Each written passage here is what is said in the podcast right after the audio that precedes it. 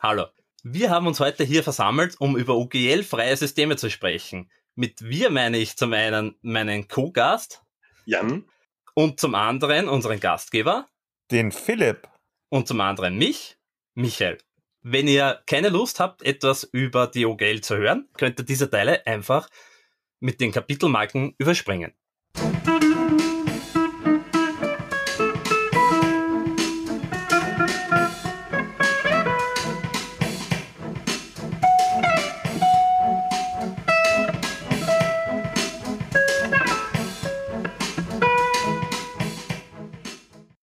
Hallo und herzlich willkommen zu dieser neuen Folge des niveauvollen Trash Talks mit Philipp und Gästen. Mein Name ist Philipp, ich bin der Blogger von Nerds gegen Stefan und an meiner Seite habe ich wieder zwei ganz besondere Gäste, die mir dieses Mal sogar ein Herzensprojekt vorstellen. Hallo und wer seid ihr denn? Hallo. Hallo. ich bin der Jan und ähm, ich habe bei dem Kernübersetzungsprojekt mitgemacht, das der Michael quasi angeleiert hat. Ja, ich bin der Michael. Ähm, ich habe das Übersetzungsprojekt nicht angeleiert, das war Elaine ursprünglich. Und ich weiß nicht, dass ich noch viel mehr sagen soll.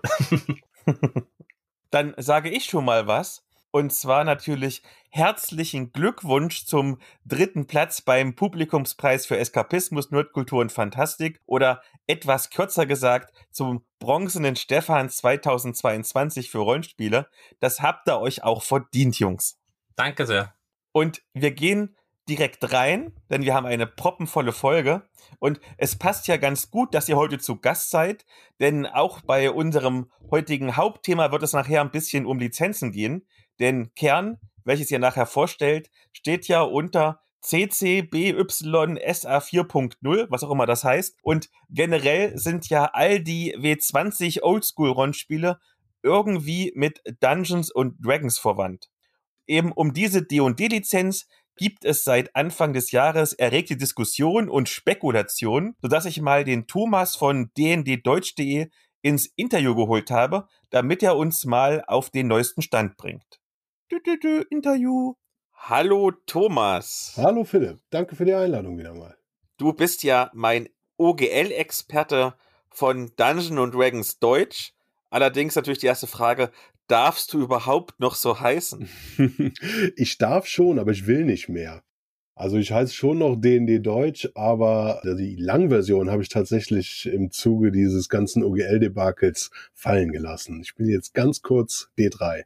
Und du hast schon angesprochen, es gab ein Debakel und du bist ganz tief drin in der Materie, so tief, wie gesagt, du hast sogar deinen Namen geändert, weil es alles so debakelig ist. Deswegen, worum ging's denn überhaupt?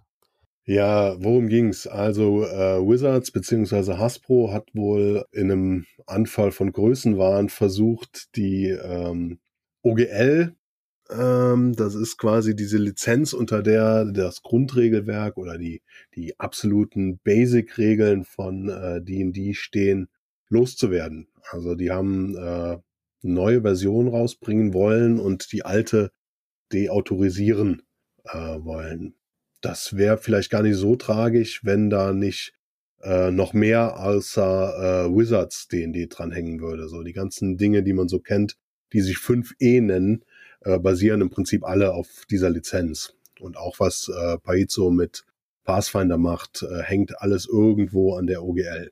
Ja, und äh, Ende letzten Jahres gab es dann schon so gerüchteweise, äh, dass da Wizards an was Neuem arbeitet, dass quasi das alte überschreiben soll. Und ähm, Anfang Januar wurde es dann mehr oder weniger offiziell, als äh, Linda Kodega von IO9 dann ähm, einen Entwurf davon geleakt bekommen hat und darüber berichtet hat. Ja, und dann wurde es dann wird's spannend, dann wird es turbulent in der D&D-Welt. Fangen wir vielleicht mal bei den Grundlagen an. Was stand denn in der, in Anführungszeichen, alten OGL drin.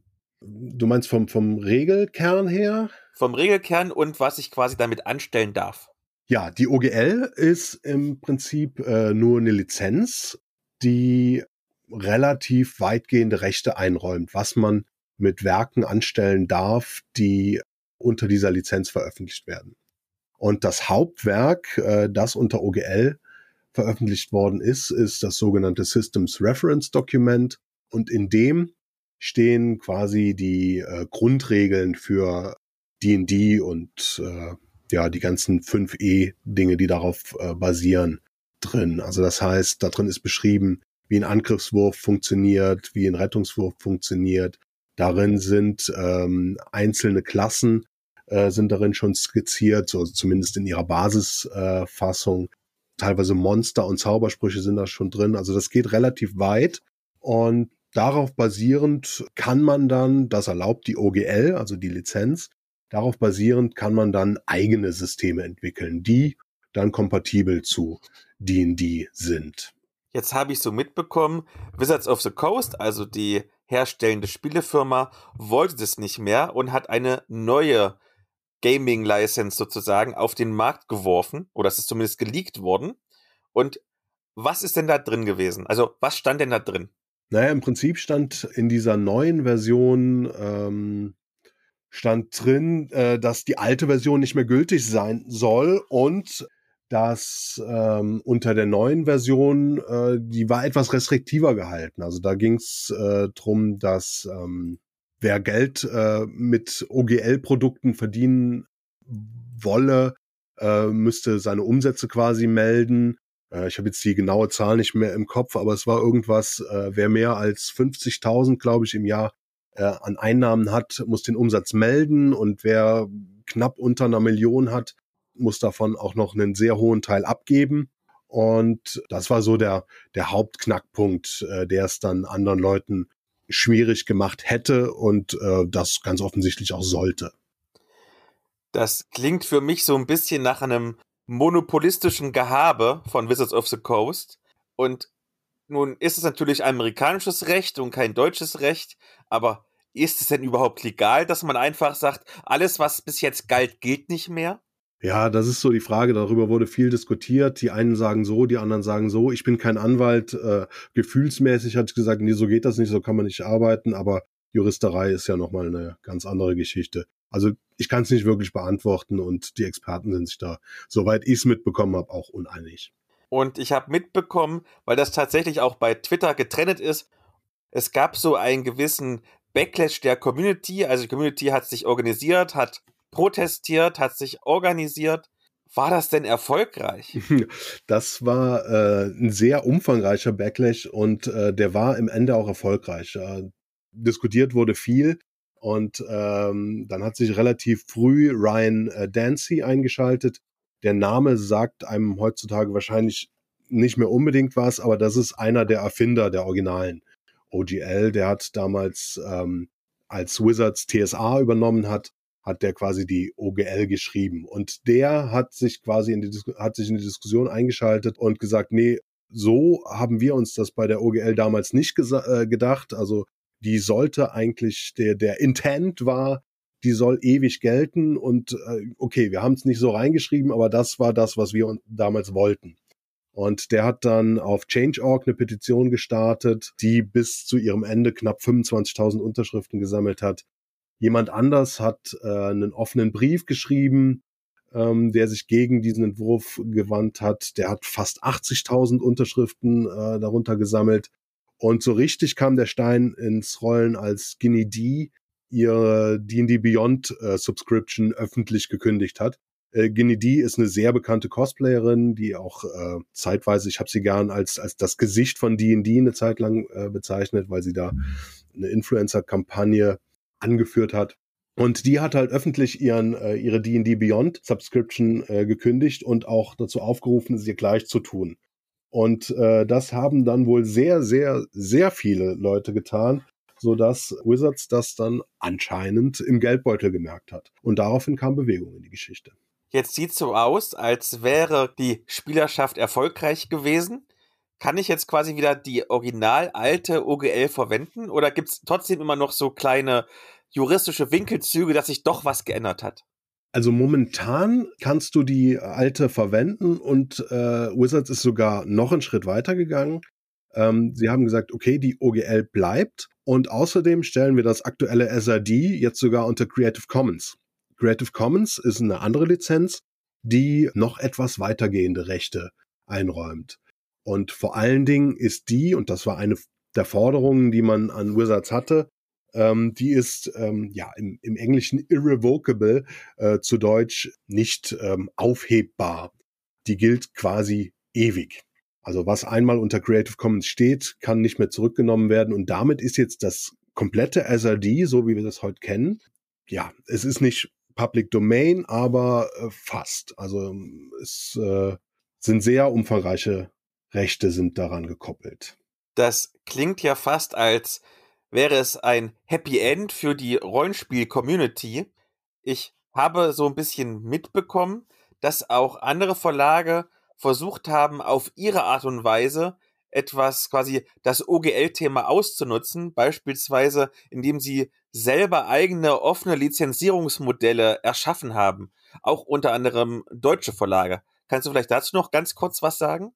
Ähm, ja, danke, dass du es ansprichst. Ich habe das gerade so übersprungen. Ist ein ganz wichtiger Punkt in der ganzen Diskussion, weil äh, da doch einige Verlage äh, gesagt haben, okay, also mit den Plänen, das war jetzt bevor Wizards das Ganze nochmal zurückgenommen hat, mit den Plänen, so wie sie jetzt äh, geleakt sind, äh, werden wir nicht mehr arbeiten können und wir müssen jetzt was eigenes machen.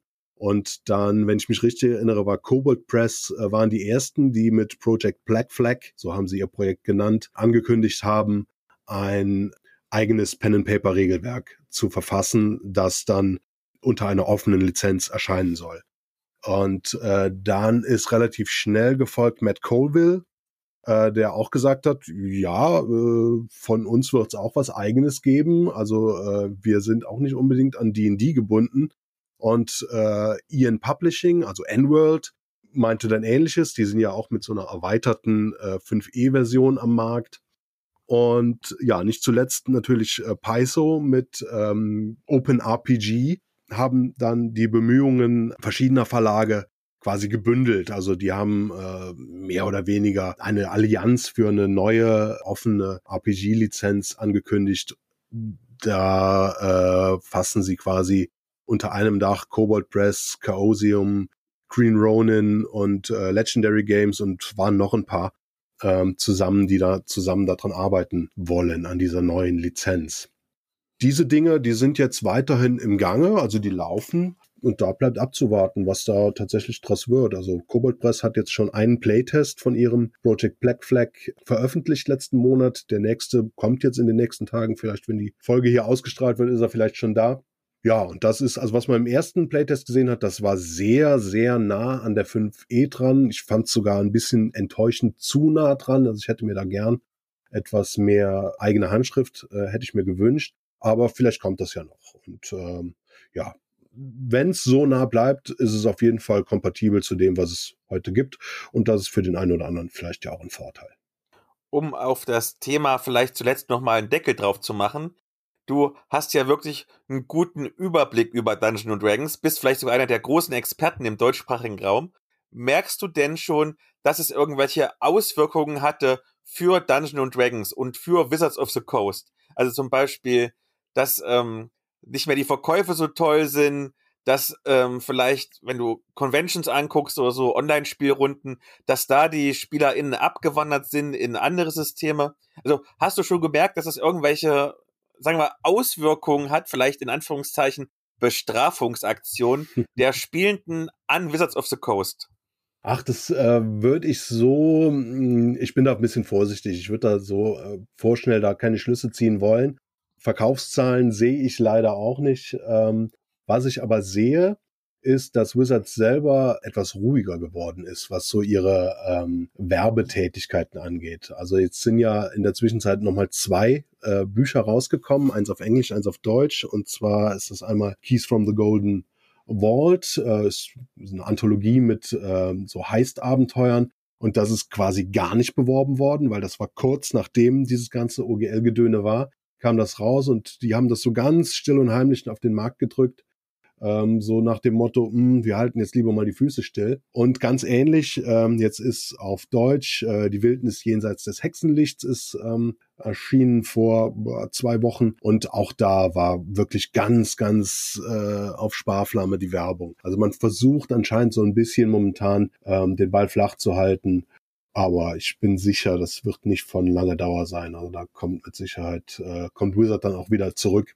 Was so von Spielerseite oder von Spielerinnenseite, ähm, was das angeht, boah, ich glaube, es gab so einen Schockmoment, wo viele gesagt haben, okay, ähm, D&D ist jetzt für mich passé, aber ich glaube, die kommen wieder.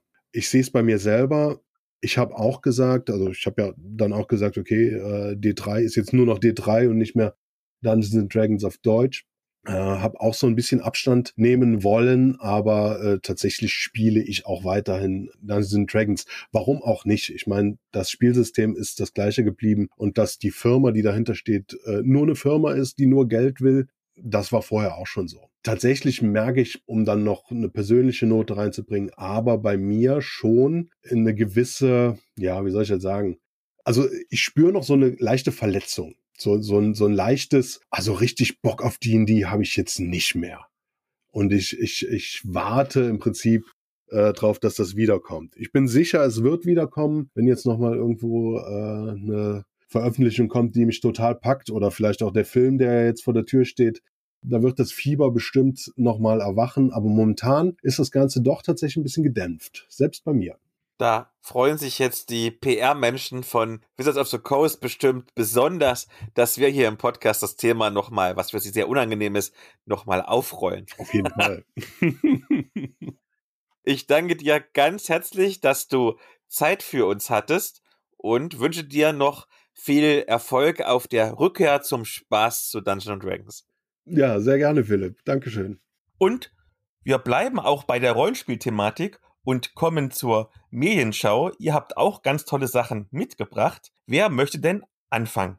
Ja, Jan, fang du einmal an. Ja, gerne.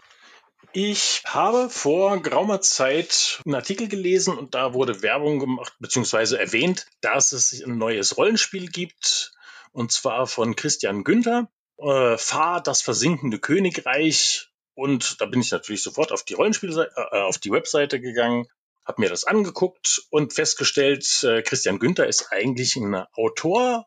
Der hat Bücher geschrieben, unter anderem auch über besagtes versinkendes Königreich. Und ja, dann dachte ich mir, ist doch ein guter Anlass, mal wieder was zu lesen und habe mir die Bücher geholt.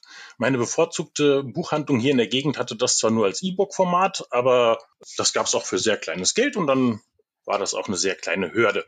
Fahr, das versinkende Königreich, das waren jetzt drei Bücher. Ich bin jetzt gerade am dritten Band dran.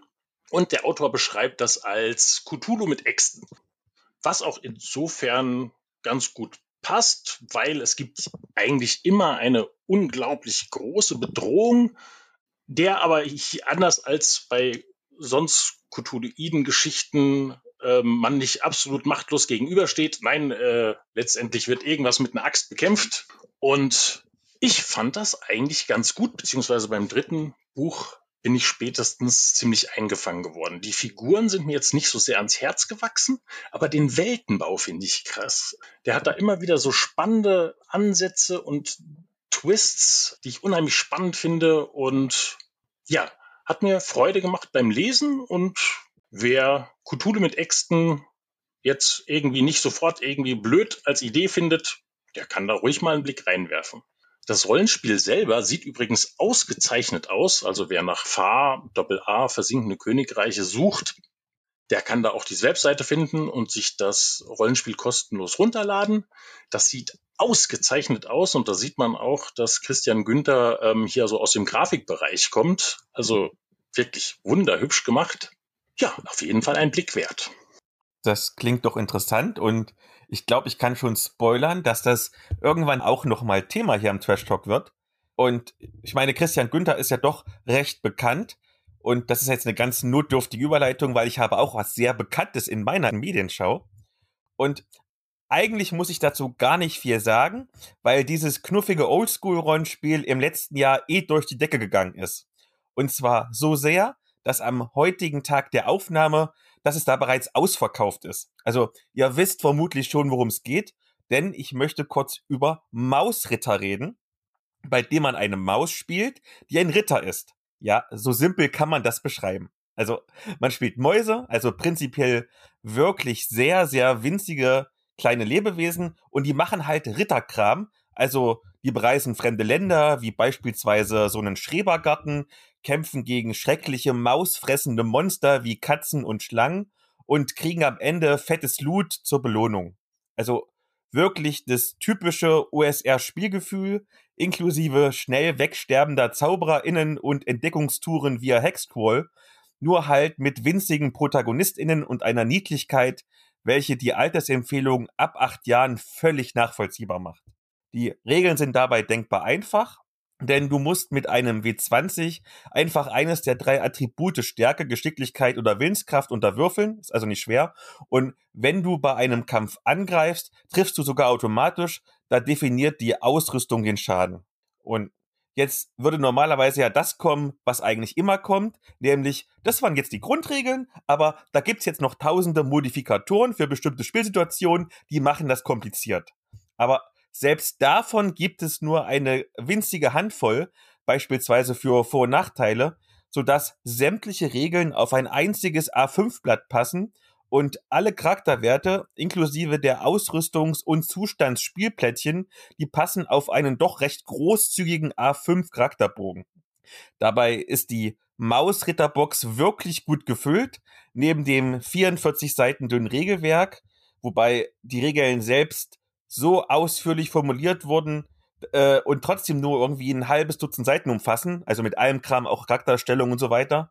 Ähm, dazu gibt's halt noch einen Spielleitungsschirm, ein Kurzabenteuer, fünf Countersheets mit Ausrüstungs- und Zustandsspielplättchen, zwei Seiten Spielhilfen und, so ich mich jetzt nicht verzählt habe, 50 Charakterbögen. Also man braucht echt nur noch die Würfel, einen Bleistift und vielleicht zehn Minuten, damit die Spielleitung sich einliest und die Mitspielenden ihren Charakter auswürfeln. Und dann kann man sich wirklich schon in das erste kleine Abenteuer stürzen. Ein wenig länger dauert die Vorbereitung, wenn man sich per Hexquall eine eigene Spielwelt erstellt, bei der die verschiedenen Fraktionen ganz eigene Motivation und Ziele haben, aber so entsteht dann auch eine lebendige Spielwelt. Und Darum geht's ja im Prinzip bei USR-Abenteuern. Da hast du nur ein paar schnöde Hexfelder und ein paar Dungeon Maps und daraus entwickeln sich dann von ganz alleine die dramatischsten Abenteuer. Mausritter war in meiner persönlichen Rollenspiel-Twitter-Bubble ja mega gehypt und ich muss jetzt zugeben, mich hat es auch ziemlich gecatcht. Und ich kann mir gut vorstellen, dass das was für rollenspielende Eltern ist, die ihren Nachwuchs an das OSR-Spielkonzept heranführen wollen. Also ihr wisst schon, was mein Patenkind mal irgendwann bekommt, wenn es alt genug ist. Ja, also ich bin voll des Lobes und vielleicht hat der Michael auch irgendwas, wo er voll des Lobes ist. Natürlich, nur des Lobes. Ich habe äh, Maze Red, Ratten im Labyrinth, mitgebracht. Das ist so wie Mausritter ein Hack von Into the Odd. Hinter the Ort wurde von Chris McDowell geschrieben. Um ihn auf Google Plus haben sich damals 2014 einige Game Designer gesammelt und die haben sich äh, sehr stark in ihren Systemen gegenseitig beeinflusst. Das sieht man bei den heutigen Systemen sehr stark. Also viele Systeme nehmen schon vorweg, was dann im Kern, über das wir heute sprechen, vorkommt. Aber jetzt mal zu Ratten im Labyrinth. Äh, Ratten im Labyrinth wurde von äh, Martin Schwarz übersetzt, ist original von Ben Milton, bekannt als Questing Beast äh, von YouTube. Der ist seines Zeichens Lehrer und äh, spielt in der Schule mit seinen SchülerInnen und die sind alles um die zehn Jahre alt. Er hat gesehen, ja, andere Lehrer äh, verwenden D&D, fünfte Edition und die Kinder brauchen Wochen und Stunden, um einen Charakter zu erstellen und die Regeln zu lernen. Da er sich dachte, es muss einfacher gehen und dann Odd kennenlernte, hat er es gehackt und auf 16 Seiten inklusive Einband in der deutschen Übersetzung, die englische ist noch knapper, äh, ein kleines, feines Regelwerk zusammengefasst, das man mit äh, 2W6 spielt, nicht mit einem W20, hat jeder zu Hause also. Und das System hat Stufen.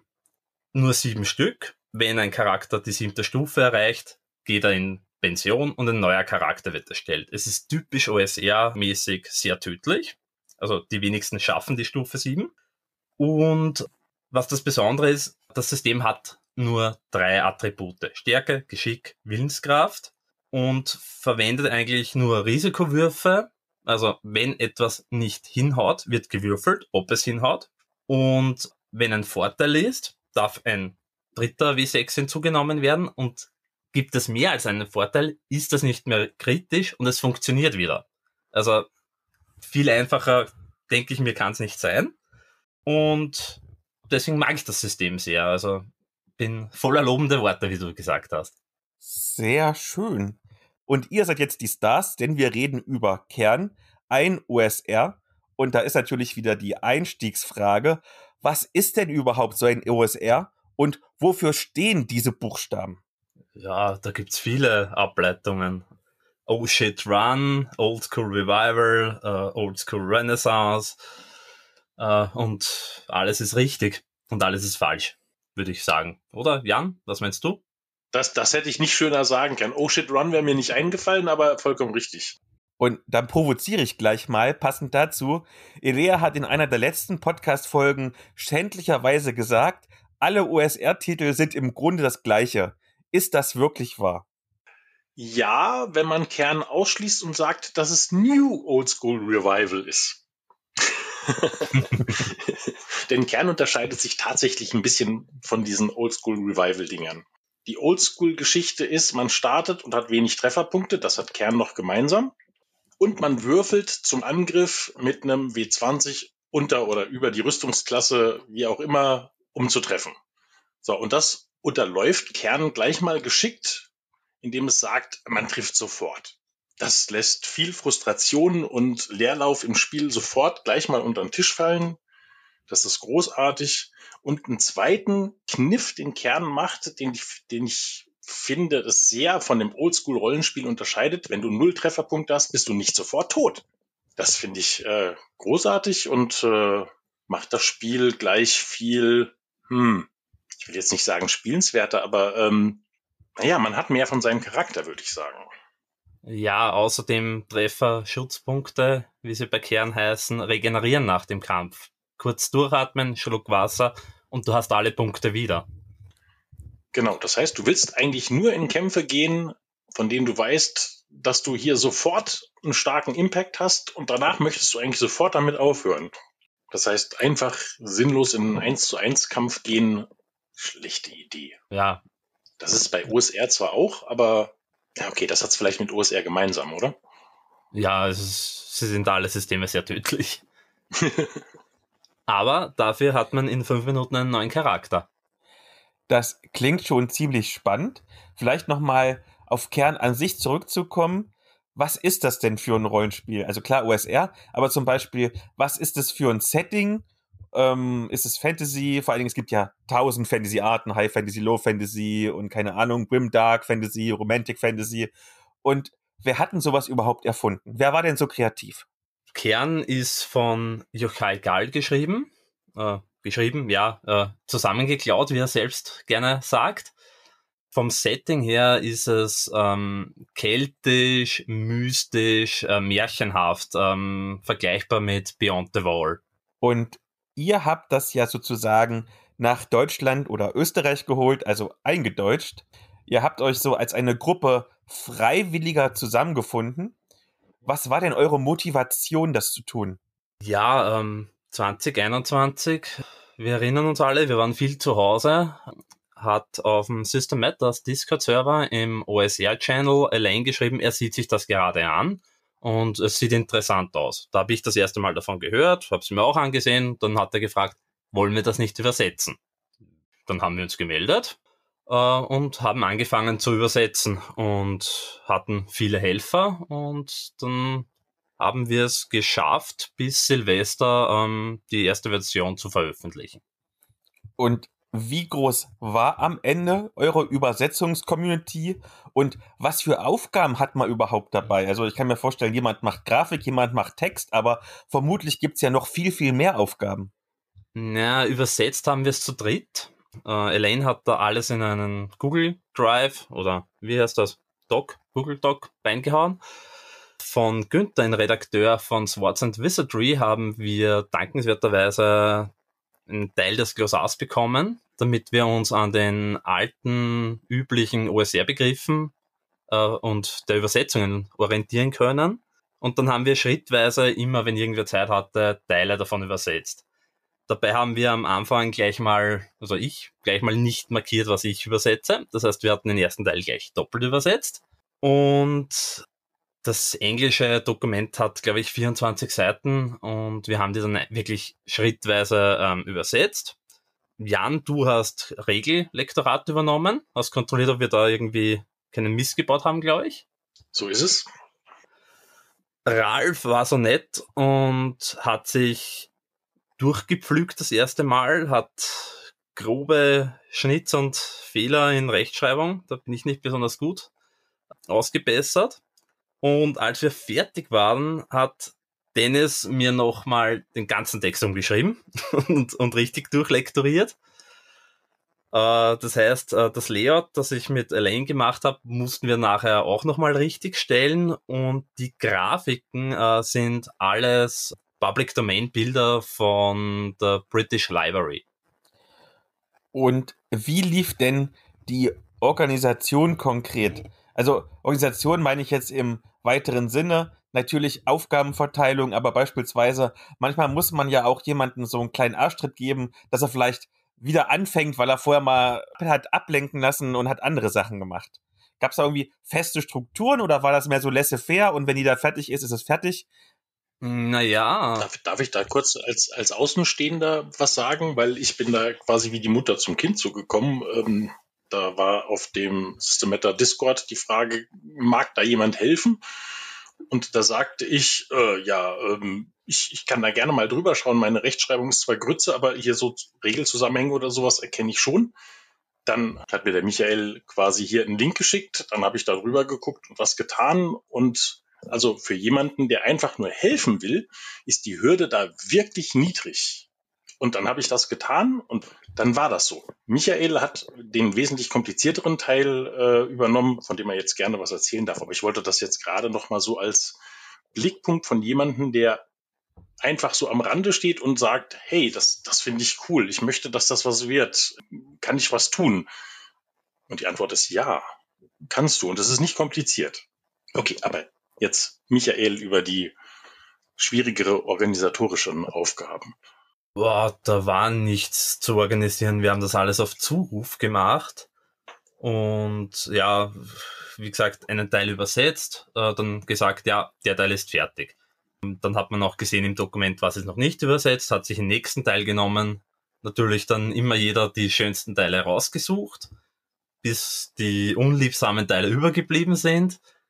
Und das motiviert natürlich auch, wenn jetzt du siehst, der andere hat wieder einen Teil übersetzt, dann musst du nachziehen und so hat das eigentlich funktioniert, ohne irgendwie Organisation zu betreiben. Am Schluss habe ich dann gefragt, ja, wer will helfen? Und dann haben sich Leute gemeldet und ich habe das Dokument versendet. Das war ja trotzdem Arbeit, auch wenn es natürlich Freizeit und Hobby und Spaß ist.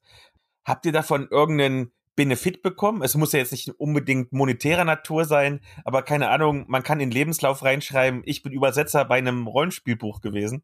Ja, haben wir. Also ich habe ein, ein Rezessionsexemplar bekommen und mein Name steht auf der zweiten Seite und das ist cool, das zu sehen. Ja. Das ist großartig ja, das ist unser Benefit, dass wir ein Dokument haben, beziehungsweise äh, was mich extrem gefreut hat, äh, war, dass Systematas das Heft gedruckt hat und zum Gratis-Rollenspieltag letztes Jahr verschenkt hat. Und nach wie vor verschenkt, wenn man etwas bei ihnen bestellt, einfach ins Kommentarfeld eintragen, bitte schickt mir eine, ein Exemplar Kern zu und die legen das kostenfrei in die Sendung hinein. Das war wirklich großartig. Oh, es gibt noch ein Benefit. Wenn ich jetzt zum Beispiel in meinem örtlichen Kulturverein eine Rollenspielrunde gebe, dann kann ich mir ein Rollenspiel, das ich wirklich mag, damit einfach in den Copyshop gehen, das 20 Mal ausdrucken, an die Leute verteilen und sagen, das spielen wir heute. Hurra! Und dann hat jeder von denen ein vollständiges Regelwerk in der Hand, mit denen die, wenn sie Lust haben, auch das zu Hause leiten können. Da ist sogar ein kleines Abenteuer mit drin, wenn man die Trollhöhle mit ausdruckt. Das ist ein Benefit, der ist auch großartig. Also ich sag mal so, Fans von, von, dem schwarzen Auge können das so leicht nicht machen. Die können sagen, hey, wir spielen jetzt ein tolles Rollenspiel und wenn ihr das auch wollt, dann geht doch mal in den Laden und gebt 50 Euro raus. Das ist gleich eine viel größere Hürde, ohne hier irgendein anderes System bashen zu wollen. Aber ähm, das ist schon cool. Ja, äh, und was auch noch vielleicht erwähnenswert ist, Entschuldigung, wir haben angefangen, das zu übersetzen, waren noch nicht sehr weit und der liebe Ingo Greifenklauer hat sich bei uns gemeldet und gesagt, hey, wenn ihr es fertig habt, ich will es drucken und verlegen. Nur leider ist es ja dann nicht mehr so weit gekommen. Wie lange hat es gedauert, das mit allem drum und dran zu verwirklichen? Also von der aller, allerersten Idee, das auf Deutsch zu übersetzen, bis hin zu, ihr habt es in den Händen gehalten. Hm, gute Frage. Äh, Im Sommer haben wir angefangen. Ich glaube im August richtig losgegangen ist dann im September 21 und ähm, zum 31.12.21 haben wir dann die PDF veröffentlicht und die ersten 100 Exemplare habe ich gedruckt kurz vorm GRT, weil dann sind noch ähm, hier und da Fehler aufgetaucht, die haben wir noch korrigiert und äh, erst dann gedruckt. Wie viele Arbeitsstunden stecken da drin? Sämtliche. Keine Ahnung. Ich habe nicht mitgeschrieben, aber viele. Vor allem, äh, ich wusste ja noch nicht wirklich, was Layout ist. Also ich muss mir das aneignen.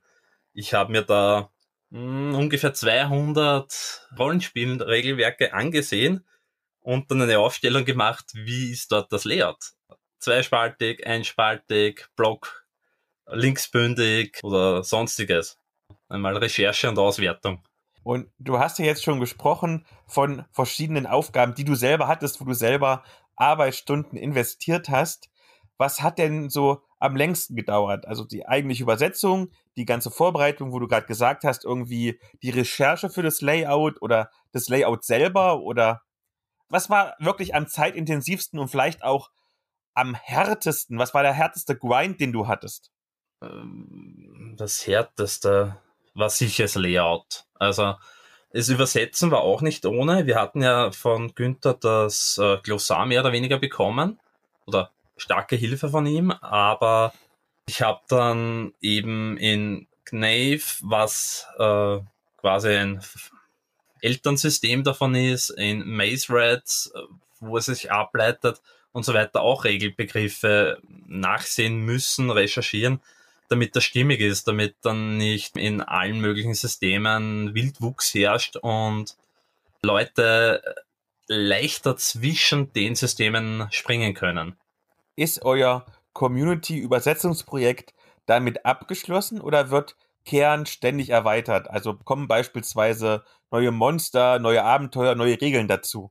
Mm, naja, ähm, wir haben jetzt drei One-Page-Abenteuer veröffentlicht. Ich habe die Solo-Regeln von Matthew Morris übersetzt und auf der Homepage sind knapp über 200 Monster in der Übersetzung, aber die werden nicht als Monsterbuch gelehrtet. Das ist mir den Aufwand nicht wert.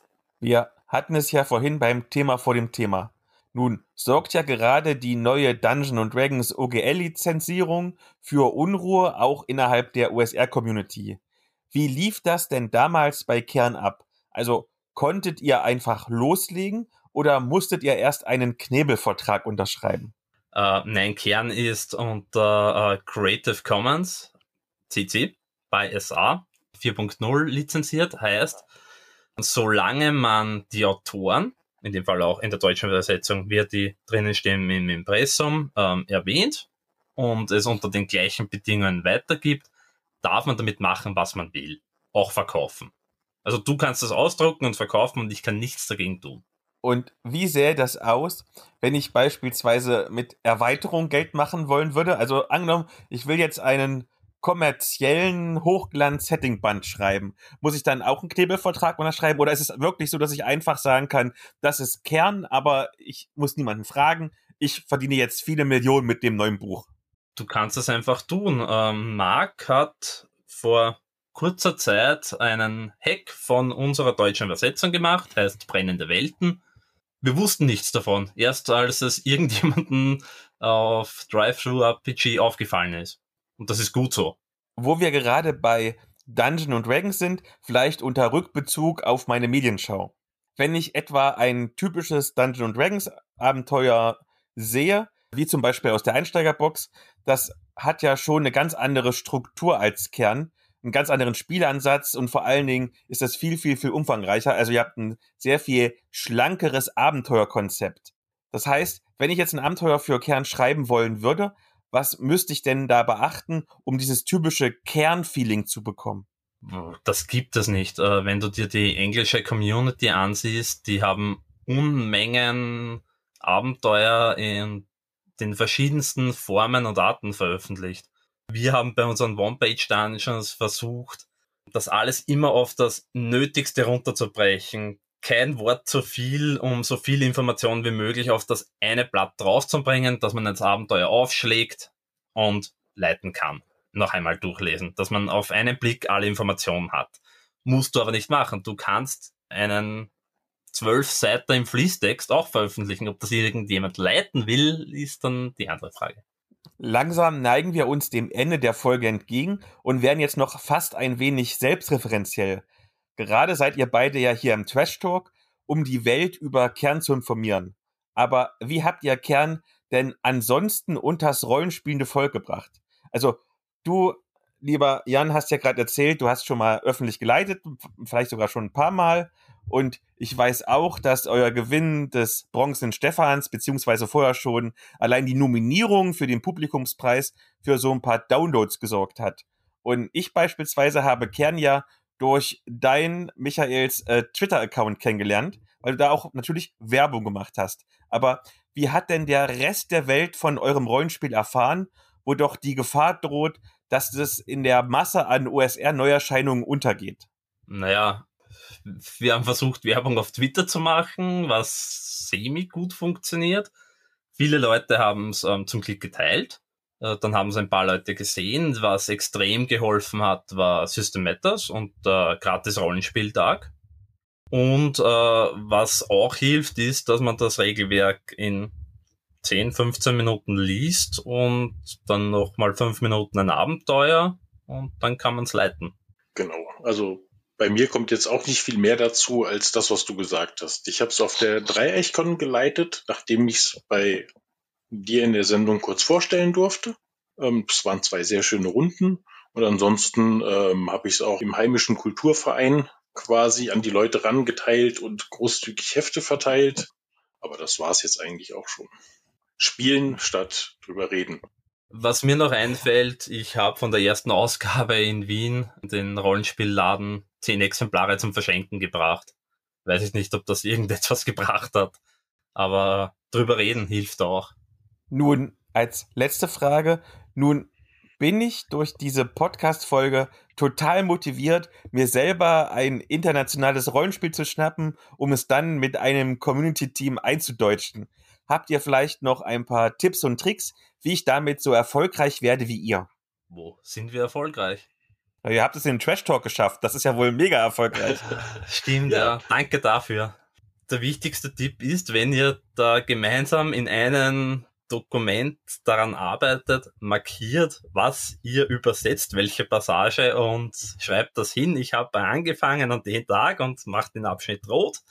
Dass alle wissen, ihr macht das, damit da keine Doppelungen passieren, weil das ist ärgerlich. Aber sonst, ähm, ja, am Vorfeld Glossar, äh, Regelbegriffe recherchieren hilft, damit das einheitlich ist.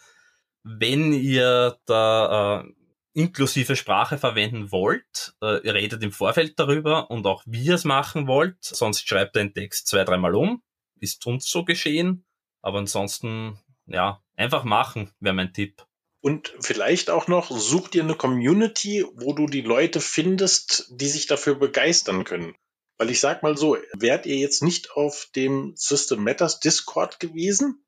Und auf dem bin ich unter anderem deswegen, weil ich gehofft habe, dass irgendein Into the Odd-Klon irgendwann mal übersetzt wird. Weil großer Into the Odd von, großer Electric Bastionland-Fan und System Matters übersetzt Electric Bastionland, aber es dauert alles so lange und dann sagte jemand, hey, wir übersetzen Kern. Das ist im Prinzip ein Into the Odd Regelwerk und da sagte ich natürlich, hurra! ich kann das früher haben. Also sucht an den Stellen, wo sich Leute dafür begeistern können. Dann findet ihr Leute, die euch gerne helfen.